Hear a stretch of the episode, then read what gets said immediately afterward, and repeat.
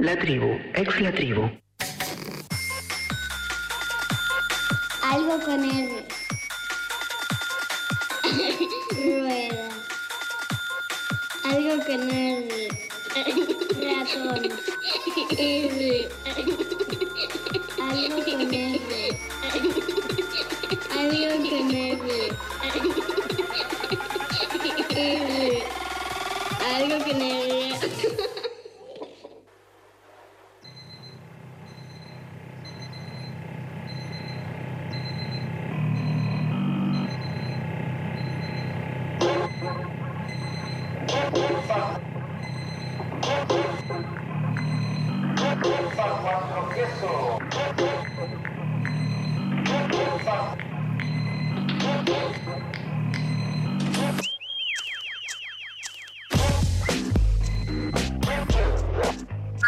lugar que viene el compañero Mati Castro con una parte 2 de lo que arrancamos la semana pasada. Lo tengo del otro lado y lo saludo en este boliche de los jueves. ¿Cómo estás, Mati? Hola, Jime, Ceci, Mica, ¿cómo anda el bolichito de los jueves? Pero muy bien, súper bien. Esperando en algún momento poder encontrarnos los cuatro en el estudio físicamente todos juntos. Pero bueno, por el momento seguimos con este espacio, con esta reflexión. Hacé lugar eh, con tu compañía y lo hacemos de esta manera. Así es, vamos a reponer un poquitito lo que pasó en el capítulo anterior, como para quienes no lo hayan, claro, para quienes no lo hayan este, escuchado, de todos modos saben que lo pueden encontrar en el e-box de Algo con R. La primera parte de Ciudad Basura, y ahí hicimos un recorrido que comenzaba dividiendo la bolsa promedio que desechamos a la calle y también, por tanto, esas 8.000 toneladas de desechos que por día producimos en la ciudad en dos caminos, que son los dos caminos a través de los cuales gestionamos los residuos sólidos urbanos en la ciudad. Un camino, que es el camino negro, el camino que tiene el color que habitualmente y tradicionalmente tiene la basura, que es el negro, y un recorrido verde, así es el código de colores este, que hemos logrado aquí en la ciudad, en donde el camino verde es aquel 46% de basura que reciclamos, un poquito más del 46% en realidad. En el capítulo 1 seguimos el recorrido de la basura que va al relleno sanitario, el recorrido de aquello que no es cartón, plástico, vidrio, latas. Exacto. Y hoy sí, hoy vamos a agarrar por ese camino, vamos a seguir el rumbo del- de la basura seca que deberíamos, en origen, en el mejor de los casos, sacar a la calle separadamente. A ver, sea porque lo separamos en origen y lo sacamos a la calle, sea porque lo separamos este, y lo guardamos y lo entregamos en mano, sea porque no hacemos nada de esto y este, ellos y ellas se toman el trabajo de separarlo desde el contenedor negro, o sea porque lo levantan de los puntos verdes de plazas y parques, lo que sucede finalmente es que en algún lugar el recuperador o recuperadora urbano lo carga en el carro para alcanzarlo a algunos de los 16 centros verdes para la clasificación de residuos que tiene la ciudad de Buenos Aires. Es importante saber que cada centro verde está gestionado por una cooperativa en la que los y las recuperadores están asociados, lo que les permite tener cobertura social como monotributista, un básico de 16 mil pesos, y esta guita se suma a lo que hagan en el día, que en promedio, caminando unas 8 o 10 horas, se saca unos mil pesos aproximadamente. Ahora, Mira. ¿qué hay de gastos? Un carro nuevo, ¿no? En caso de que no, no se lo gestionen, no se lo construyan, vale alrededor de 4 mil pesos o podés alquilarlo por unos 400 pesos por semana.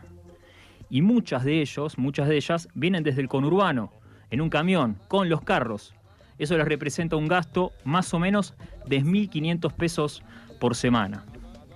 Ahora, lo más preciado en la calle para levantar hoy por hoy es papel blanco. De eso se está pagando 20 pesos el kilo. Contra, por ejemplo, el cartón, que se está pagando 11 pesos el kilo. Mira. Hay que tener en cuenta, de todos modos, que no todos y todas los recuperadores y recuperadoras están asociados a las cooperativas. Por el contrario, en números prepandémicos y lo que se estima a partir de algunas entrevistas que se van haciendo es que de esos 10.000 compañeros y compañeras que están en la calle llevando adelante Sí. esta actividad, la mitad está asociada a cooperativas y la mitad no. Están en condición de silvestres, digamos, laburando. Ahora, ¿de dónde viene este gremio? ¿no? Si rastreamos un poquito, las raíces están en los años 80, donde empiezan a aparecer de manera dispersa algunos trabajadores y trabajadoras, y se afianza esto sobre los años 90, producto de precisamente las políticas neoliberales, y se consolida a partir del colapso de estas políticas allá por finales del, del 2001.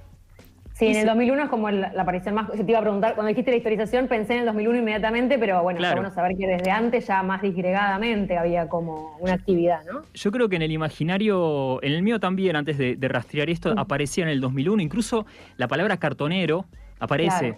en el 2001. Lo que pasa que, claro, en aquel entonces esa, esa palabra parecía, ese modo de nombrar parecía no sin una fuerte carga negativa, ¿no? Claro. Porque- Exacto. Por entonces, el circuito de recolección de basura era contratado por la ciudad e intervenir ese circuito de recolección era sencillamente ilegal.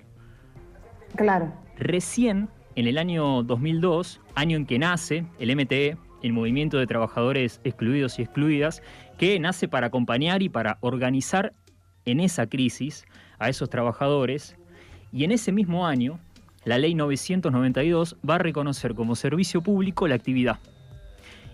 Queda encuadrada en el servicio de higiene urbano y registrada como recolección diferenciada para residuos reciclables. Ahí ese estigma ¿no? del cartonero y la cartonera que por entonces incluso se hablaba de quienes vienen a robarnos la basura. Eso regresó hace, Tremendo, hace algunos años con algunos contenedores, con algunos cierres un poco más herméticos que puso la ciudad de Buenos Aires sobre la avenida Corrientes y se hablaba de quienes nos roban este, la basura como si no fuese desecho, si no estuviese entregada a la calle. Sí, Mati, ahí te, te- te hago un mini paréntesis que tiene que ver con provincia, en verdad. Yo estoy vivo en provincia, pero tu- tuve muchos casos en el barrio donde yo habito, que es el barrio Vicente López, Claro. de personas que a- asumen que justamente familias y personas que se acercan a los contenedores donde la gente reciclaba, era, ah, no, eh, viste, se acerca gente indeseable. Entonces muchos vecinos pidieron sacar, eh, esto a mí me enojó un montón, digo, porque había acá en la plaza cerca unos contenedores que los sacaron y los Claro. van a reemplazar justamente, puesto que comentás vos, más hermético, eh, para que no se pueda eh, agarrar con la mano, que no puedan utilizarlo. La verdad, digo, viene de la mano de eso indignación total de mi lado, pero digo, se ve mucho esta actitud, digo, porque aparentemente estos lugares eh, hacen para estos vecinos y vecinas eh, que se junte gente que no quieren que esté en el barrio. Claro, y muchas veces... Esa fue la explicación. Tal cual, he escuchado lo mismo y muchas veces las quejas tienen que ver con que es en el mismo contenedor o es en, el borde de los contenedores en donde quienes llegan a llevárselo seco tienen que abrir las bolsas para llevárselo. Pero eso tiene que ver con que no hacemos la separación de origen. Totalmente. Si vos dejás Sí, sí. separado el cartón o esperás al reciclador y se lo das en la mano, lo, lo carga en el carro y se va. Exacto. Ahora, recién en el año 2005, con la ley de residuos sólidos urbanos, o conocida como la ley de basura cero, aquella que eh, buscaba reducir eh, progresivamente a cero lo que finalmente se entierra en los rellenos sanitarios, es la que promueve la participación de cooperativas y, y ONG y crea el marco para el entramado de, de cooperativas, el entramado ya cargado con trabajadores y trabajadoras de la economía popular que tenemos hasta nuestros días. Bien. A modo de, ya en zona de, de conclusiones, desde ya que, más allá de la GIRSO, como nombrabas al, al arrancar, la gestión integral de residuos sólidos urbanos en la ciudad, hay una infinidad de experiencias en distintos barrios que piensan en clave sustentable y medioambiental el modo en que podemos, como decías antes, la vez pasada, reducir reutilizar y reciclar los desechos de nuestras ciudades y la importancia de migrar hacia economías circulares y ya no lineales, ¿no? Economías circulares quiere decir que entre que compramos, consumimos, desechamos en ese último eslabón, la idea es que eso reingrese, se transforme y pueda ser reutilizado vía industrial o vía lo que sea, y no la economía lineal tradicional que es la de compro, consumo y desecho. Exacto. ¿sí? A ver, experiencias, me refiero a experiencias de huertas, de viveros o espacios comunitarios que invitan al, al compostaje común o incentivan el tratamiento de húmedos en nuestra casa, ¿sí? Como bien has eh, alguna vez promovido aquí en este programa, con composteras en balcones, por caso. Y el reciclador urbano como gran experiencia, por ejemplo, en el barrio de Chacarita con su huerta en una de las terrazas. Allí en una ciudad de cemento encontrás estas experiencias de, Claro. De huertas urbanas, de reciclaje, de todo tipo de materiales. Tal cual, incluso eh, sobre la calle Rossetti, así en, en Chacarita, en la puerta de la casa de él, y fue Es- interesante porque iba a haber un desalojo, los vecinos y las vecinas se organizaron para detenerlo, y terminó habiendo un acuerdo entre el movimiento, entre el Ministerio de Espacio Público y la experiencia del reciclador, como para poder incorporar este, esas huertas sobre veredas. Esto pasó medio inadvertido durante, durante el verano, pero para mí es un, un puntito que genera un antecedente interesante para, para ver cómo podemos aprovechar el espacio público, no solo para poner algunas plantas, sino para producir algunos alimentos en una escala menor. Pero para mí hay un antecedente interesante. Ahora, incluso la propia ciudad de Buenos Aires, eh, los jueves en parques y plazas, en estos puntos verdes, recibe orgánicos. ¿Sí? Ahora, esta política que, que venimos señalando de- del gobierno de la ciudad, que tiene que ver con el tratamiento orgánico, también con, con lo que gestiona en términos de secos, es una política que no avanzó, no sin retrocesos, contramarchas, negligencias en la práctica, que eh, la verdad es que no encuentra estas, estas, estos intentos de, de- de desvío, digamos, de, de caminar hacia, hacia la ley de basura cero, en realidad, hacia la reducción definitiva de- del, del material que, que va a los rellenos sanitarios, no encuentra correspondencia con la propaganda que vemos en todos los medios de comunicación respecto del tratamiento de la basura.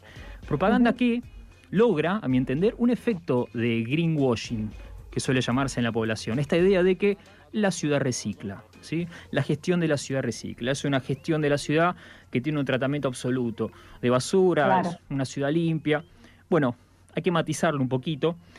Y, y acá eh, quiero mencionar al, al colega Nico Spangenberg, que, que me recordaba el episodio del 2018. Creo que vos también lo mencionabas, Jiménez, el jueves pasado, donde se sanciona la ley, ¿no? Con un proyecto de ley promovido desde el Ejecutivo, para Sí. volver a incinerar basura en una planta de tratamiento en la ciudad de Buenos Aires. Ley que anuló la jueza Elena Liberatori en el 2019 diciendo que, textual, ningún órgano del gobierno puede conferir excepciones, así dice, al procedimiento de doble lectura y audiencia pública en materia ambiental. Y agrega que, si lo hiciera, estas son nulas. Atención, porque el mismo accionar, saltándose esta doble lectura y audiencia pública, es aquello que se utilizó para la sanción de la ley que habilitó la venta de los terrenos de Costa Salguero y Punta Carrasco. Ajá. Hoy, suspendidos en una medida cautelar hasta que no haya un fallo de fondo, precisamente por lo mismo. Un proyecto de ley que promueve el Ejecutivo, que tiene una- un procedimiento sancionatorio en la legislatura que no se corresponde con lo que figura en la Constitución. Práctica habitual del gobierno de la ciudad. En síntesis, Jimé, creo que eh, es tiempo ya de incorporar definitivamente a nuestra conciencia ciudadana el deber de reducir tanto como podamos la cantidad de basura que mandamos a rellenos sanitarios. No hay margen, los rellenos sanitarios ya están colapsando y hay que pasar de ese 46% y empezar a incrementarlo lo más que se pueda. Porque, insisto, al menos el 40% de lo que desechamos de nuestra bolsa de basura promedio es reciclable. Y cuando digo es reciclable, no me refiero a que potencialmente podría transformarse en otra cosa. Lo que quiero decir es que ya están trazados y funcionando los circuitos a través de los cuales esa porción de desechos se reutiliza como materia prima industrial. Hay que incrementarlos, hay que incrementarlos. Y esos circuitos los construyó precisamente un sector que hace más de 25 años empuja el carro para juntar el mango, que se inventó un laburo, que se inventó un ingreso y que hoy pertenece y se organiza en lo que nombramos, ya sin eufemismos, economía popular. Hoy por hoy, teniendo en cuenta los desequilibrios ambientales, producto de esta fase depredadora, extractivista del capitalismo, que trae y traerá consecuencias sanitarias como, como las que vivimos, la tarea de quienes día a día tienen el trabajo de recuperar lo que desechamos para achicar casi a la mitad las toneladas de basura que enterramos es para nuestra ciudad sencillamente vital. Vital.